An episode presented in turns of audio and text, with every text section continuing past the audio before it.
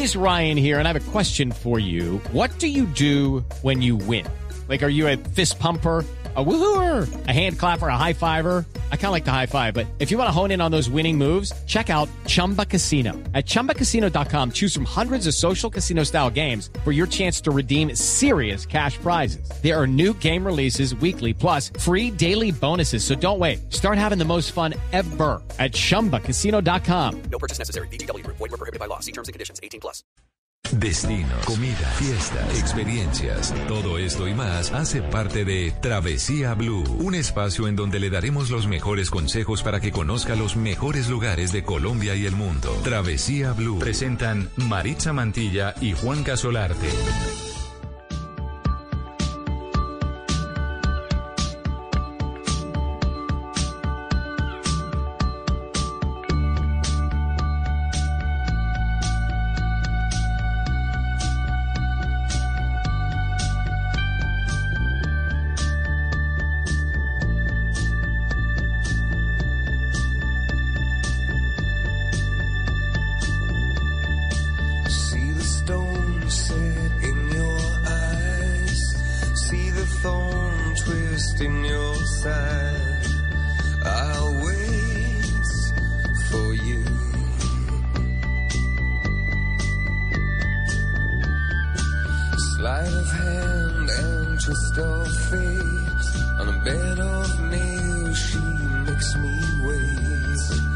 And I wait without you.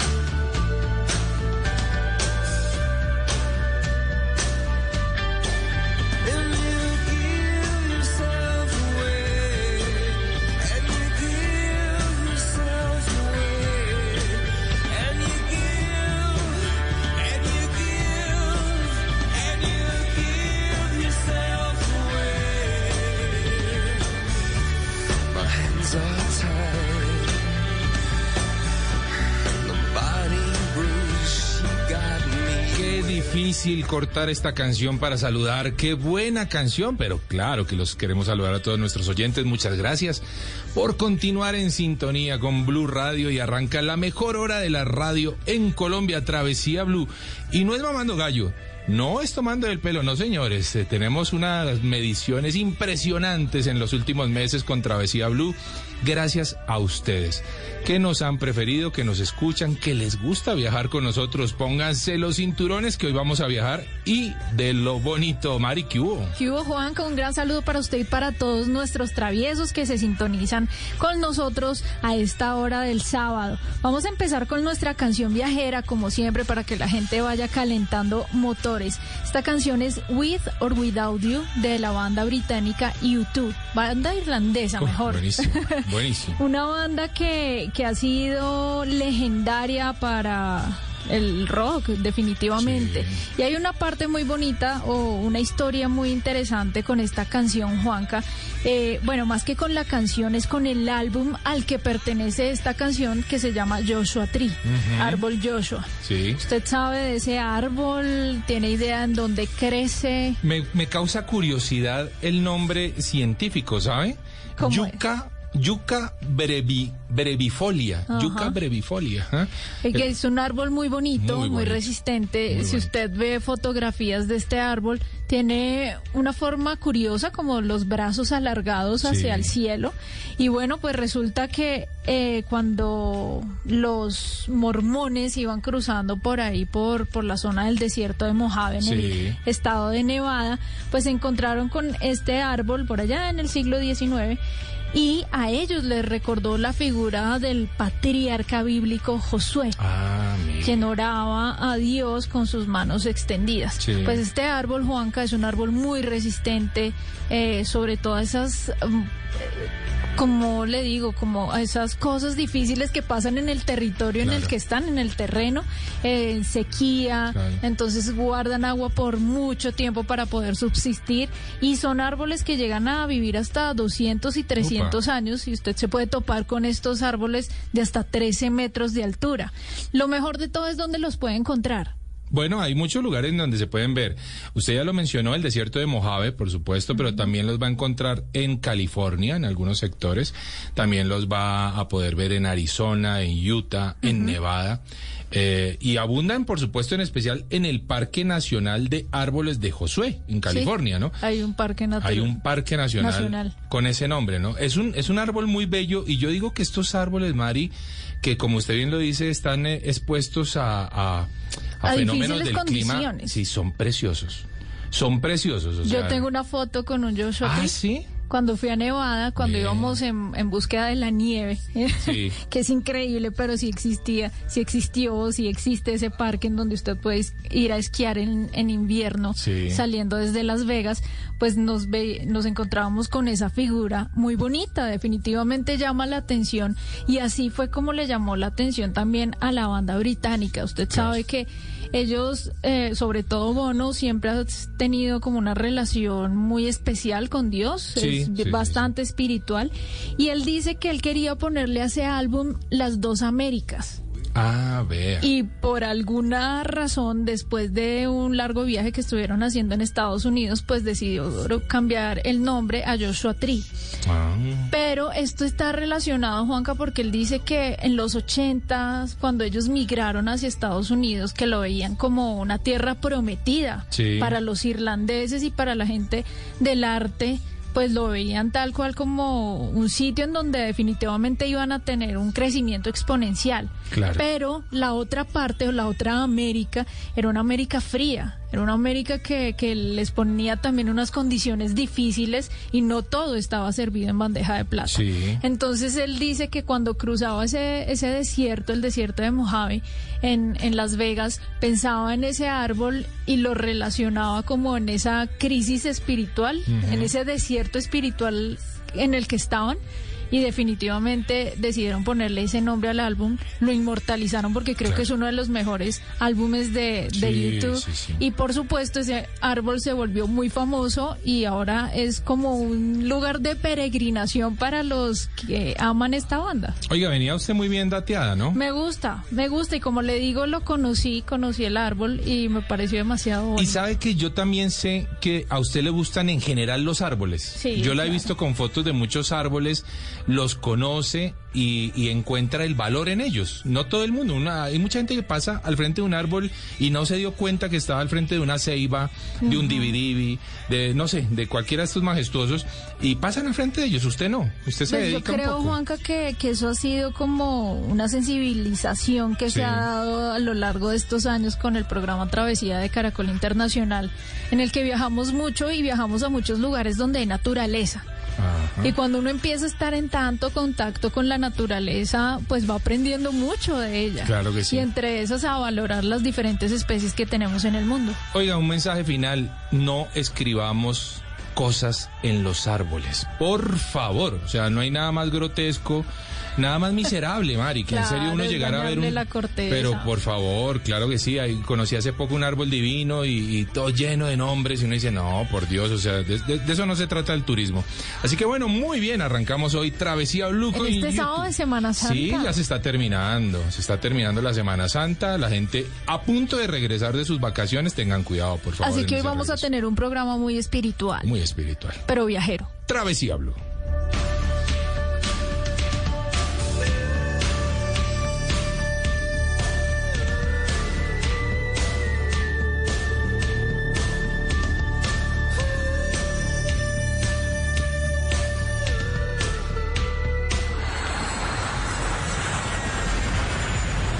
Estás escuchando Travesía Blue.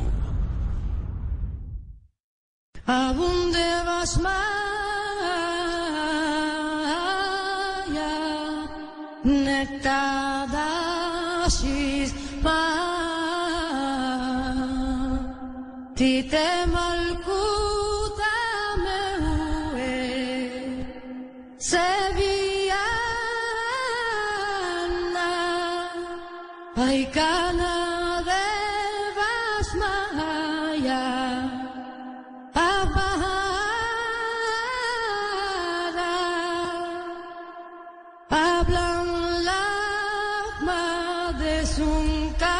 Recordar nuestras redes sociales, Mari. Arroba Mari y Latina guion bajo travesía y arroba de viaje con Juanca, ese Juanca con letra K. ¿Usted sabe qué está sonando ahí de fondo? Algo muy lindo, Juanca, algo muy especial. Sí, señora. Espiritual. El Padre Nuestro en arameo.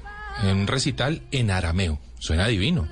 Es la oración que Jesús nos deja. Claro que sí, es la oración que Jesús enseñó. ¿Mm? Ah, y, y, pues, por supuesto, en la lengua de, de aquel entonces, ¿no? En Así que hay mucha gente que dice que al escuchar esta oración, algo siente, algo vibra en su corazón, en su cuerpo, en su alma. Con esa voz profunda que empieza a narrar eh, eh, eh, esa oración, pues que por supuesto todos conocemos. Hablan lahma, de sunkana ni yaumana, pashbuk lana, jaubain. Oiga, qué profunda, ¿no? Qué bien suena. Qué voz tan hermosa. Y, y genera una reflexión, ¿no? Desde el inicio uno como que ya no, no se siente dispuesto a la actividad, sino al pensamiento. Y así vamos a iniciar este programa, Juanca, con algo de reflexión Sí. sobre la vida de Jesús, pero también sobre las personas que estuvieron alrededor de él, las mujeres que lo acompañaron sí. y los viajes que estas mujeres tuvieron. Y es que tenemos hoy de invitado como casi todos los años, creo que ya se ha vuelto Todos una los años de tradición. Semana Santa. A Raúl Solarte, a él lo van a encontrar en Instagram como arroba solarte 3004, Solarte 3004. Así lo encuentran en Instagram. Eh, Raúl, un conocedor de todos los temas de la Biblia y de Jesús, por supuesto. Y en este caso, de ese conocimiento y recorrido de esas mujeres que rodearon este personaje tan maravilloso que es Jesucristo. Y estamos hablando de las Marías. Así que bueno, saludamos primero a Raúl. ¿Qué hubo, Raúl? ¿Cómo va todo? Eh, muchísimas gracias por la invitación, un placer estar acá. Como el tema es largo y profundo, pues entremos de una vez eh, Sí. en calor. Eh, efectivamente hay muchas mujeres en la, en la vida de Jesús según pues, los evangelios. Entre esas mujeres muy importantes se pueden decir que son algunas de las que conocemos como las Marías. María su madre, eh, podría María. ser la más importante para la mayoría. María Magdalena, que en mi concepto también es una de las de los personajes más importantes no solamente de la Biblia sino de la cristiandad. También tenemos a María de Betania, por ejemplo, la hermana de Lázaro, que también juega un papel muy importante y de hecho eh, para muchos estudiosos eh, María de Betania y María Magdalena son la misma persona. Pero aparte de eso se mencionan otras Marías con mucha menos importancia, pero son mujeres que fueron realmente importantes para la cristiandad para el inicio de la iglesia como tal y para Jesús y para su vida. En el momento de la muerte de Jesús, esas tres Marías estaban al pie de la cruz. Sí, claro, depende en, todo caso del relato que uno escuche porque eh, los evangelios no siempre están totalmente de acuerdo entre ellos. Pero claro, eh, uno de estos evangelios nos cuenta que a los pies de- del Señor en su crucifixión se encontraban en algún momento las tres Marías. Hablemos, Raúl, de los viajes de estas mujeres. Y empezamos, si quiere, con María de Betania, que es con la que quizá menos eh, familiarizados nos encontramos. Claro, María de Betania es, pues primero para, para conocerla un poco, María de Betania es la hermana de Lázaro, a, a quien conocemos como Lázaro. Eh, Lázaro igual es, según, según los estudios exegéticos, interpretativos, no está muy claro quién es, pero algunos dicen que Lázaro y Juan, el discípulo al que Jesús amaba, son la misma persona. De hecho, eh, uno encuentra en la Biblia que cuando Lázaro se enferma de muerte, van a buscar a, a Jesús al lago Tiberíades y le, le dicen que aquel a, que, a quien amas está muy enfermo. Y entonces esto ha hecho pensar que aquel a quien amas, que normalmente se refiere a Juan, el discípulo, es el mismo Lázaro. Resulta que ellos tienen una casa en Betania, que es un lugar muy cerca de Jerusalén, y cuando, Jeru- cuando Jesús se dirige hacia Jerusalén, para en Betania, tal vez varias veces. Entonces, en Betania viven Lázaro con sus dos hermanas, Marta y María. Esa es María de Betania.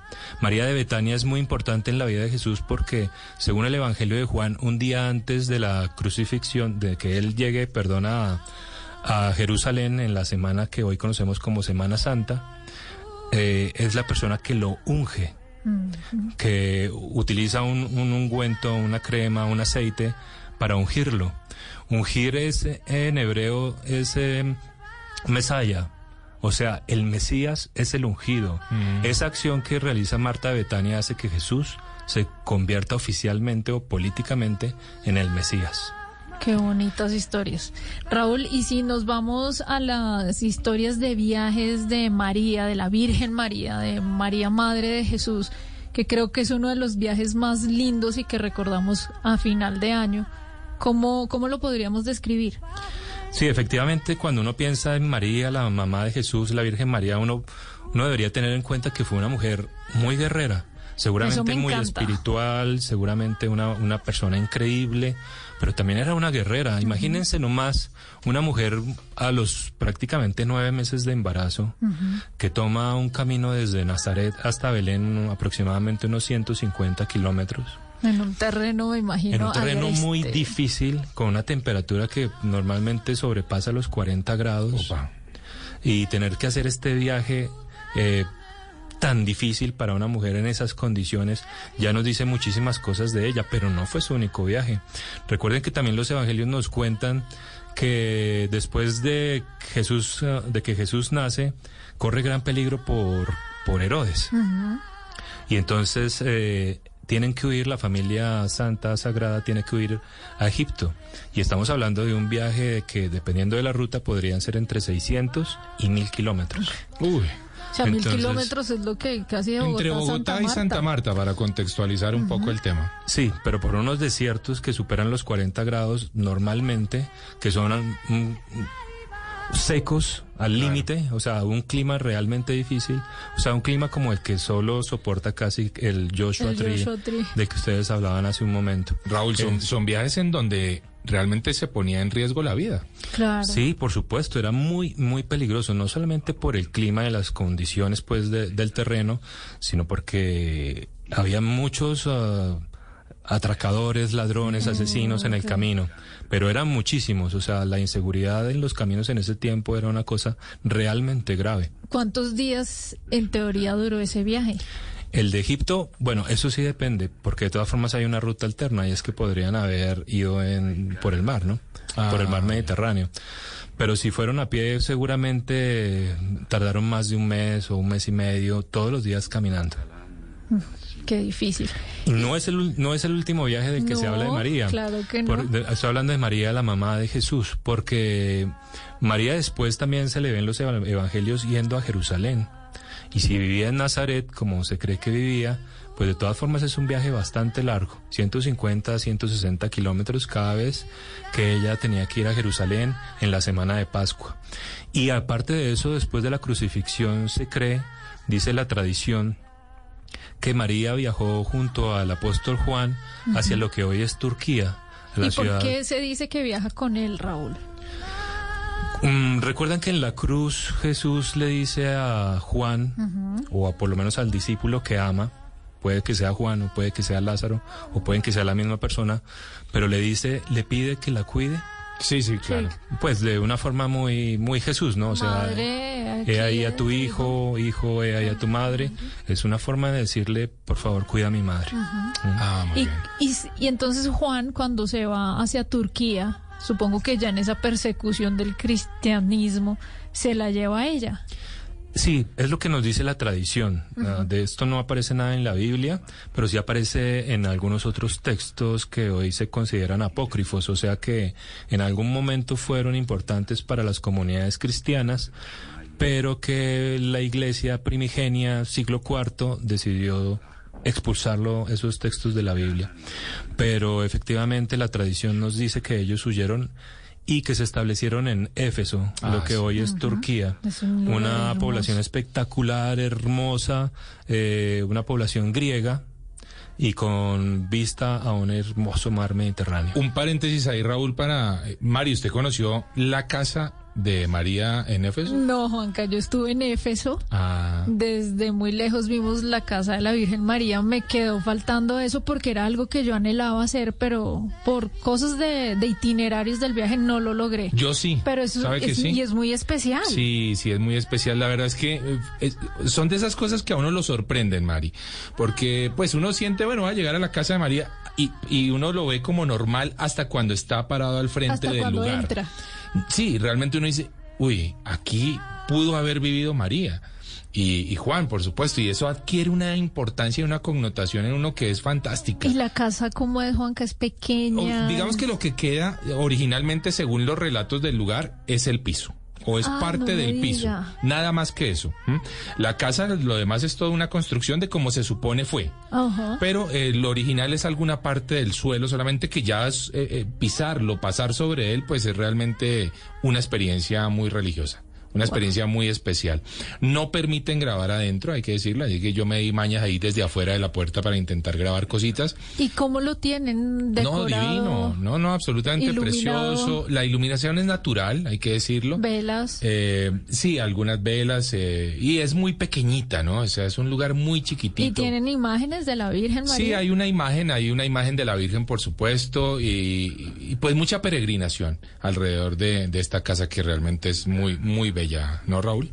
Sí, es un lugar precioso, es un lugar que yo creo todo todo religioso, todo creyente en la Virgen María debería visitar. Es un lugar, como dice Juan, conmovedor. Una vez se para uno frente a esta casita pequeña, hermosa, y ve eh, eh, esa pequeña habitación en la que se supone que dormía María. Ah, Es una cosa realmente preciosa. Qué bonito. Entonces, mm, sí, es un lugar súper recomendable para viajar. Ese parece ser el destino final de María. Parece que allí muere y pues de allí pues su último viaje hacia el cielo, según, según la tradición las cristiana. Sí.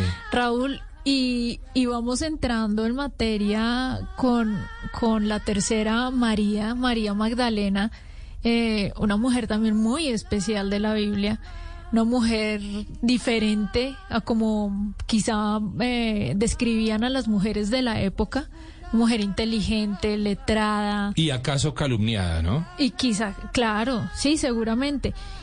¿Cómo fue o cuáles fueron esos viajes tan importantes de María Magdalena? Bueno, María Magdalena es un personaje fantástico en las escrituras. Mm, antes de, de hablar de los viajes, déjenme decirle quién era María Magdalena. Por favor. Mm, Su nombre solamente se pronuncia 12 veces en, en el Nuevo Testamento. O sea, realmente la, la nombra muy poco, pero es una mujer de una importancia capital. Fíjense que ella estaba a los pies de Jesús cuando la crucificaron, cuando todos sus apóstoles tenían mucho miedo de estar allí. Ella permaneció. Era un miedo igual fundamentado, real, Claro. porque los estaban persiguiendo, pero, pero ella, ella fue inmarcesible, Sí. ella estuvo ahí con él Sí, sin ella- dudarlo. a pesar de todo el peligro y a pesar de todo lo que podía pasar, ella estuvo ahí. Y también es la primera persona que cuando Jesús resucita, Es la primera que lo ve. exacto, es la primera persona que está ahí. Eso significa que desde el punto de vista del, del cristianismo, cuyo, cuyo, bueno, uno de cuyos fundamentos es la resurrección de Jesús, María Magdalena es la primera cristiana en la historia de la, de universal. Claro. En Porque es la primera persona en- que entiende que Ajá. Jesús resucitó. Es una persona de, de inmensa importancia. Eh, efe- efectivamente, María Magdalena es una de las personas que tiene que huir después de la crucifixión, Claro. porque por supuesto que Roma está persiguiendo no solamente a Jesús, sino también a todos sus seguidores. Razón por la cual pues la mayoría de apóstoles se esconden durante un buen tiempo y, y algunos ni siquiera o la mayoría ni siquiera están presentes en la crucifixión. Bueno, según la tradición oral, pero también según algunos textos que se encontraron varios siglos después, eh, María Magdalena huye de Palestina Sí. y se refugia en el sur de Francia. Eh, ahora, lo, lo que hace este relato muy interesante es que María Magdalena no viaja sola. Sí. Se supone que María Magdalena viaja pues con otras personas eh, tal vez alguno, alguno de, sus apó- de los apóstoles que tenía Jesús, pero también viaja con una niña, una niña muy preciada, una niña a la que se le ha estado rindiendo culto durante estos dos mil años, una niña llamada Sara. Y esta niña se considera por muchas personas, incluso hoy por muchos estudiosos, que fue la hija de Jesús. Opa, espera un momentito, Raúl. Ahí Lo que acaba de decir, por Dios, hágame el favor estas fibras. Es decir, ¿es posible que Jesús y María Magdalena hubieran tenido una hija?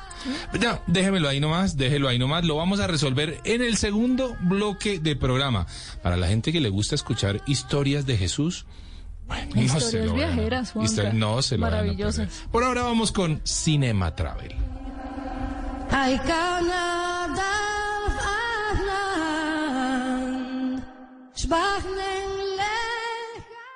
Judy was boring. Hello. Then Judy discovered ChumbaCasino.com. It's my little escape. Now Judy's the life of the party. Oh, baby, Mama's bringing home the bacon. Whoa, take it easy, Judy. The Chumba life is for everybody. So go to ChumbaCasino.com and play over 100 casino style games. Join today and play for free for your chance to redeem some serious prizes. ChumbaCasino.com. No purchase necessary. Void where prohibited by law. 18 plus terms and conditions apply. See website for details. En Travesía Blue, Cinema Travel. It's a national emergency. Is the United States going to sit back and let Castro create another communist revolution in Bolivia, in the heart of South America? What if Che Guevara is here?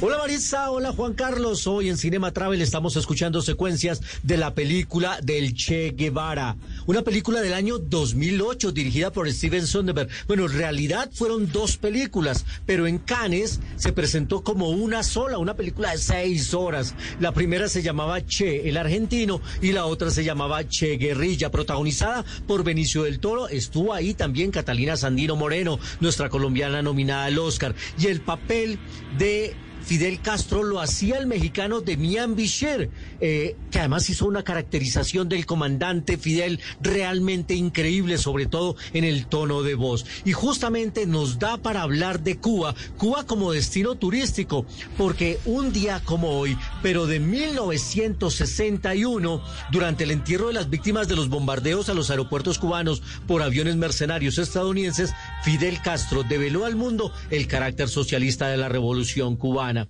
Y es que Cuba y La Habana es para muchos, bueno, y Varadero también, destino turístico obligado. Muchos hablan de las bellezas de, Cuba como destino turístico. Yo no he ido, me hubiese gustado ir a, la Cuba de antes de los Castro, antes que cayera el régimen de los Castro. Eh, tengo entendido que Juan Carlos sí estuvo allá y estudiando cine en San Antonio de los Baños, así que me gustaría ir a Cuba. No sé si Marisa conoce también, pero me parece un destino muy interesante y hoy lo recordamos a través de las películas del Che.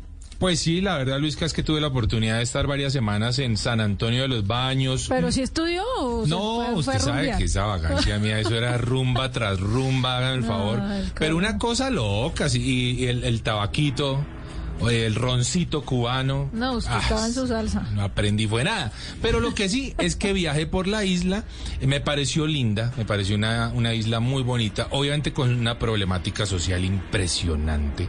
O sea, impresionante. Allá el mercado negro es tomate. A uno, le- uno va por la calle y le dice, tomate, tomate, tomate. O sea, ¿en, en serio? O sea, así, el mercado negro es de, de- de las cosas básicas.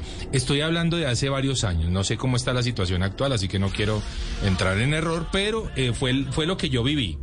Me pareció sí bru- eh, impresionante, increíble. Las playas son tan ¿Sabe que yo fui a? Varadero a pasar un 31 de diciembre y no me gustó? No, me ¿No? gustó, no, no me gustó.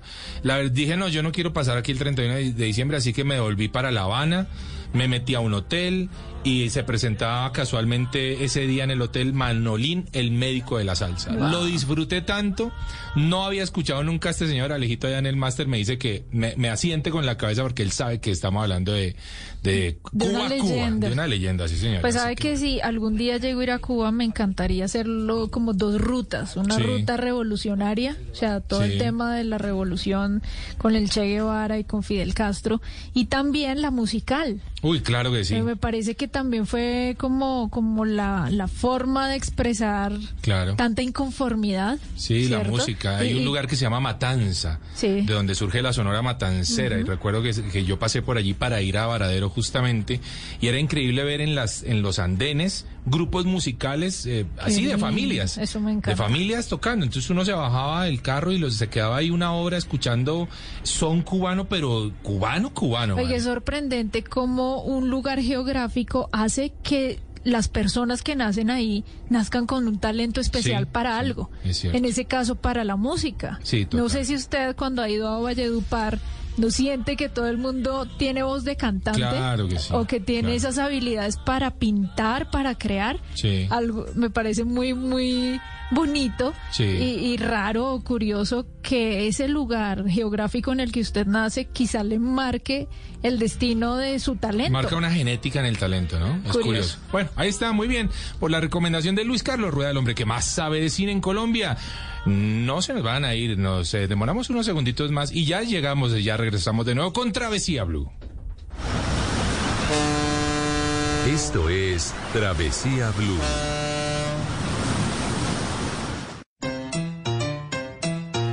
El sábado, pasadas las 9 de la noche, tenemos una cita con lo mejor de la salsa y la música afrocubana en Son Bárbaro. Acá en Blue Radio. No me falles. Este domingo en En Blue Jeans, a donde fueres, haz lo que vieres. El sociólogo Carlos Monroy nos explicará por qué necesitamos adaptarnos a las culturas a las que llegamos, incluso para poder sobrevivir, y por qué la imitación es esencial para los seres humanos. Un columnista nos contará cinco hábitos de conversación que podemos usar para conectar mejor con los demás. En esta de moda les tendremos las principales tendencias en cocina para este 2022. Y la máquina de la verdad resolverá algunos mitos sobre el frailejón. Bienvenidos a toda la música y el entretenimiento en el Blue Jeans de Blue Radio. En Blue Jeans, este domingo de 7 a 10 de la mañana por Blue Radio y bluradio.com. Blue Radio, la alternativa. Estás escuchando Travesía Blue.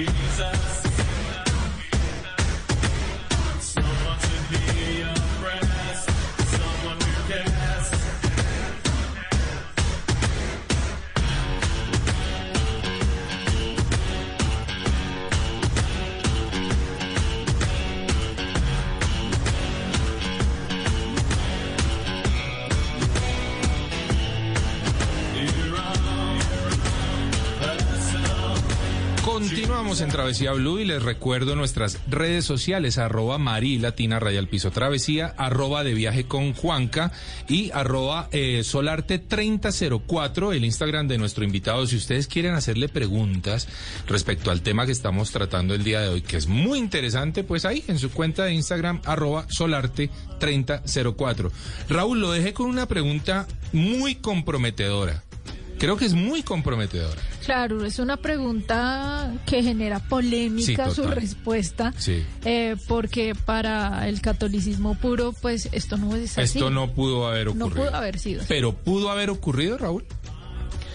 Eh, sí, pudo haber ocurrido. O sea, de hecho lo raro sería que Jesús no estuviera al menos casado.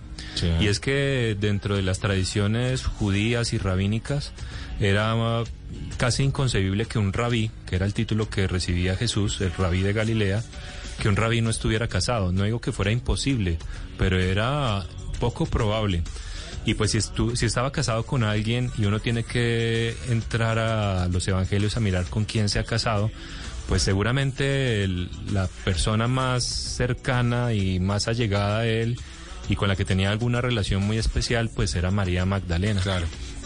De hecho, cuando María Magdalena aparece en los evangelios uno se da cuenta de algo muy extraño y es que todas las mujeres en ese tiempo se nombraban por su nombre y el nombre de su esposo.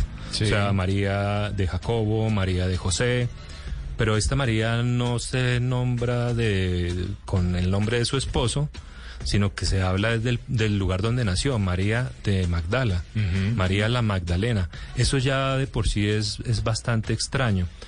Aparte de eso que dentro de la Biblia, pero también por fuera de ella en los evangelios apócrifos, por ejemplo en, en los evangelios de Tomás, eh, incluso en el mismo evangelio de María, eh, se ve que hay mucha tensión entre los apóstoles y María, Ah, porque sí. compiten por el amor de Jesús.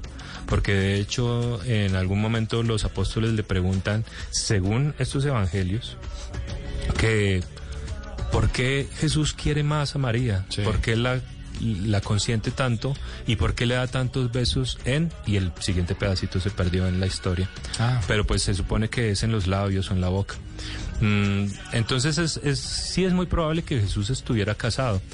Eh, pero esto obviamente no le convenía a la iglesia, por lo menos a- en ese momento, en el momento en el que la iglesia se estaba convirtiendo en, en, el, en el principal poder del mundo. Estoy hablando del siglo IV. Claro. Entonces, si, si esta historia es real, tenemos a una María Magdalena con una pequeña niña que tiene que huir de Palestina porque los romanos la están persiguiendo, pues a ella y a todos los que, los que seguían a Jesús. Y tiene que huir. Algunas tradiciones dicen que primero viajó a Alejandría, al norte de África, y que allí estuvo un tiempo antes de viajar al sur de Francia.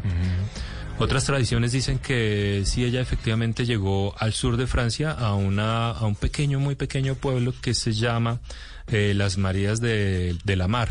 Sí. No lo menciono en francés porque mi francés es terrible. Pero... De pronto termina diciendo otra cosa. Exacto, sí, sí. Exacto. Entonces, eh, y allí siempre se ha rendido culto a, a esta historia y a estos personajes. María viaja no solamente a, a- a las Santas Marías de la Mar al sur de Francia, sino que se supone que ella también tiene una función evangelizadora. Entonces ella empieza a viajar por todo el centro y sur de Francia. Es lo que nos cuenta la historia. Y es muy probable que después de dice, pues nos relata la, la, la historia hablada, que después de unos 30 años ella decidió encerrarse en una cueva y pasar ahí el resto de su vida, donde vive tal vez otros 20 o 30 años en oración y donde finalmente muere. Y allí en esta cueva que hoy es patrimonio de la humanidad, eh, ma- aproximadamente mil años después, se construye en honor a ella una, una iglesia que hoy es visitada por cientos o por miles de peregrinos. ¿Cómo se llama esa iglesia? Es eh, la Catedral de Versalles. Eh, como les digo, mi francés es bastante mal, pero, pero en todo el sur de Francia se encuentran muchísimas iglesias y muchísimos eh, sitios de liturgia que tienen muchísimo que ver, no solamente con María, la de Magdala, María Magdalena, Sí. sino también con Sara, con la niña que supuestamente eh, era la hija de Jesús.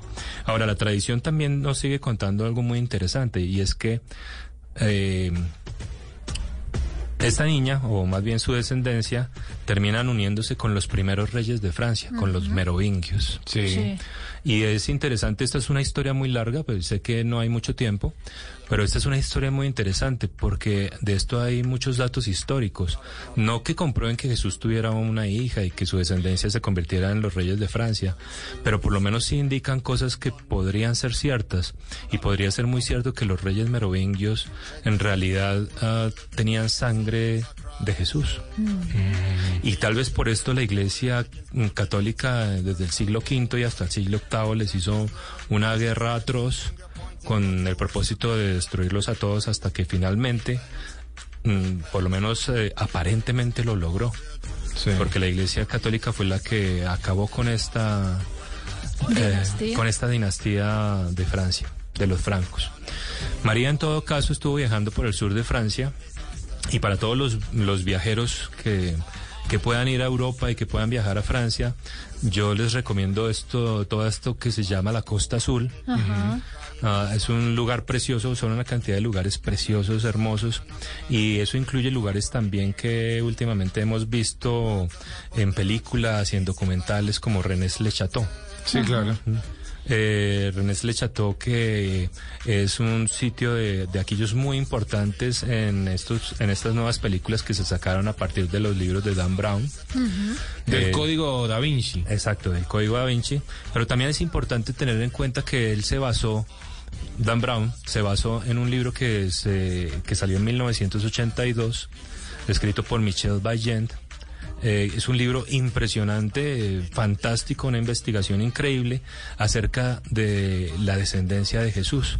Y es el que, o por lo menos en este libro, eh, donde se hace público el hecho de que toda esta región tiene una cantidad de historia increíble y que está relacionada con la descendencia de Jesús. Raúl, yo escuché una historia de, no, no sé si me voy a equivocar, de un cura, un párroco, Berenger Sonier tal vez, que era el hombre de, de la capilla humilde de René Le Chateau, que después se convirtió en millonario, después quizá de haber descubierto alguna cosa extraordinaria en esa capilla.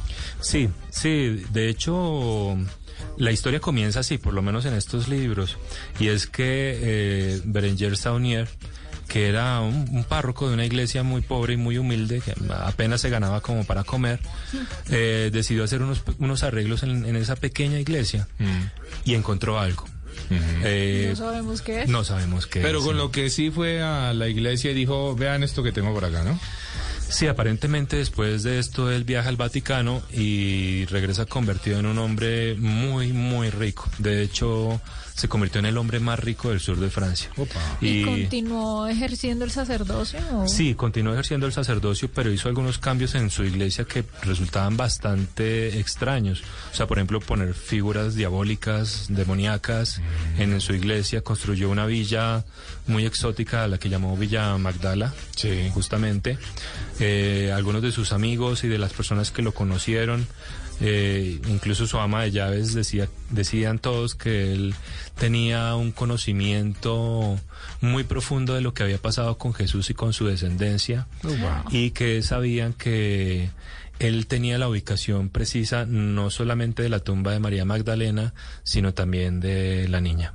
de, bueno, la que en algún momento fue la niña Sara. Bueno, Wow. por esos secretos seguramente mucha gente eh, daría muchas cosas y haría muchas cosas, ¿no? Raúl, usted dice que para los viajeros entonces una muy buena ruta es la del sur de Francia. Sí, todas ¿Hay alguna forma, algún lugar en donde los viajeros puedan entrar a ver como un- algún tipo de recorrido temático de eso? Sí, claro.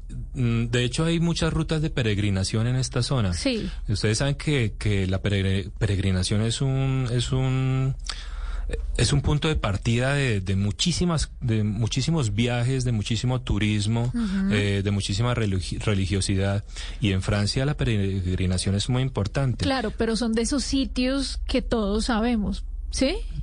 Mm. ¿O hay alguna ruta de esos sitios que usted menciona?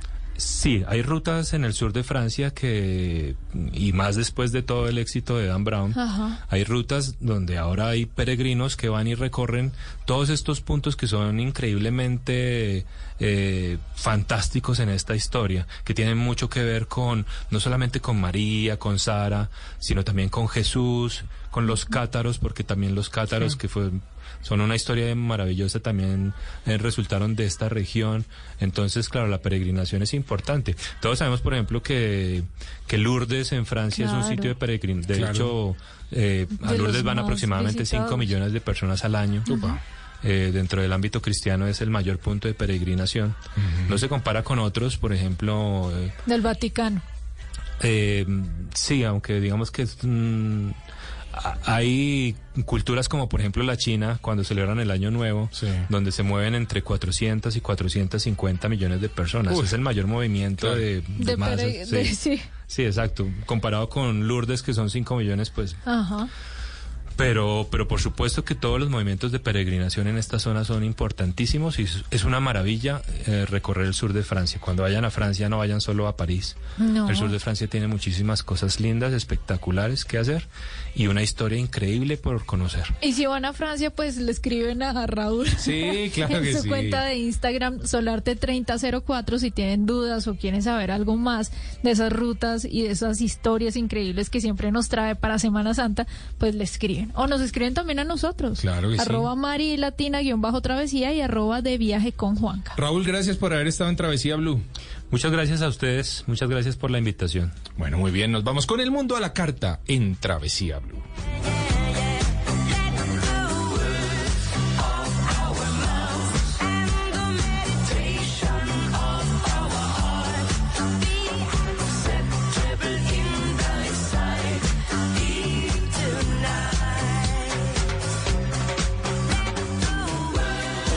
Gusto a sus sentidos viajando a través de los sabores con El Mundo a la Carta.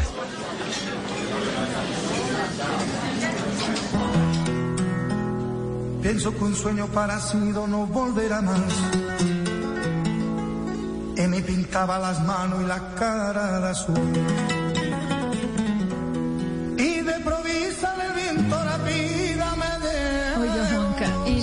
Semana Santa, si hay una bebida que toma mayor importancia, quizás es el vino. Uy, qué bueno es. ¿Le gusta el vino? Sí, a mí me gusta mucho. Bueno, pues le quiero contar que estuve en una cata de vinos muy especial. Entrevistamos a Antonio Díez Martín, él es director de, ville- de los viñedos Martín Verdugo. Quisimos preguntarle que nos ubicara geográficamente, que nos contara la historia de estos viñedos ubicados en la ribera del Duero. Y esto fue lo que nos contó.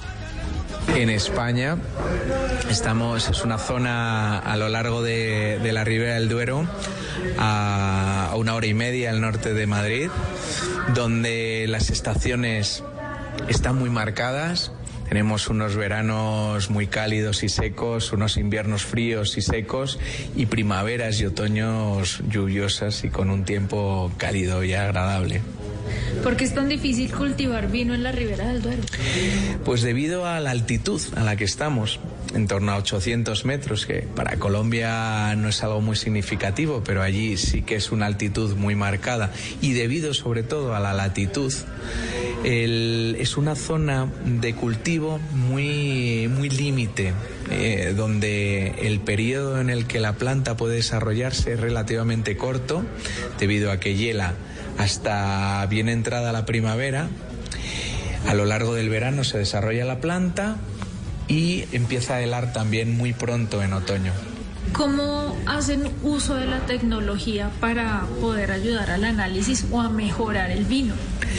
Pues tenemos unas tecnologías punteras y muy curiosas. Eh, nos estamos apoyando en, el- en las fotos que obtenemos de los satélites, que van sacando fotos aproximadamente cada cinco días, y de esa forma vamos viendo la evolución de la planta a lo largo del periodo vegetativo. Sabemos el estrés que va teniendo la planta en cada una de las zonas, en función de los distintos tipos de terreno.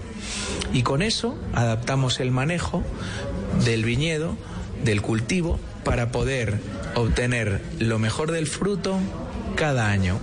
¿Cómo es eso del vino ecológico, de la producción de vino en ecológico? Pues nosotros entendemos la producción del vino ecológico como el empleo de- del sentido común, el ir entendiendo el equilibrio que de manera natural nos ofrece el campo, la viña y, que ves en la naturaleza. Y ese equilibrio es bello, ese equilibrio es estable y, simplemente es entender cómo funciona la naturaleza. En lo que hacemos es simplemente observar el desarrollo de la planta e intervenir lo menos posible en el cultivo. Perfecto. Antonio, para finalizar, una invitación a los oyentes de Blue Radio para que prueben los vinos de Martín. Pues yo les invito a todos los oyentes de Blue Radio a que descubran nuestros vinos Martín Verdugo. Son la expresión de, del esfuerzo, del trabajo, de la ilusión, el sabor de, de la fruta de, de la España profunda donde prácticamente el que crezca una planta es como un milagro, porque es una zona muy dura y únicamente es fruto de la supervivencia en un pedregal donde prácticamente no se ve la tierra y donde el invierno es duro y largo, donde el invierno es cálido y seco y donde tenemos la oportunidad de probar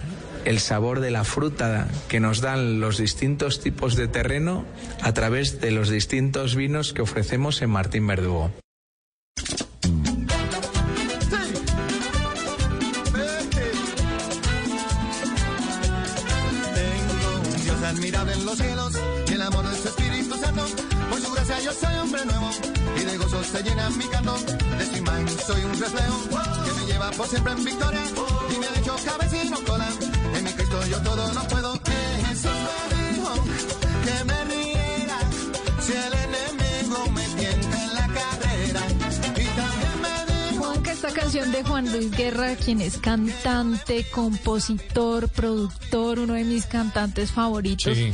Y él no niega pues su relación muy espiritual con Dios y lo expresa en muchas de sus canciones, como esta, la de las avispas. claro. Y hubo un hecho hace poco en TikTok que se volvió viral y es que una usuaria toma cada, cada partecita de la canción y escribe el versículo de la Biblia de donde fue Ah, tomado. mire. Entre toda la canción ella encuentra 12, 12 versículos que utilizó Juan Luis Guerra para poder crear esta composición musical tan Mucho bonita. talento, ¿no? Muchísimo. Mucho, mucho talento realmente el de Juan Luis Guerra, uno de los artistas que nos encanta poner aquí en Travesía Blue porque además de ser buenísimo, pues tiene un mensaje.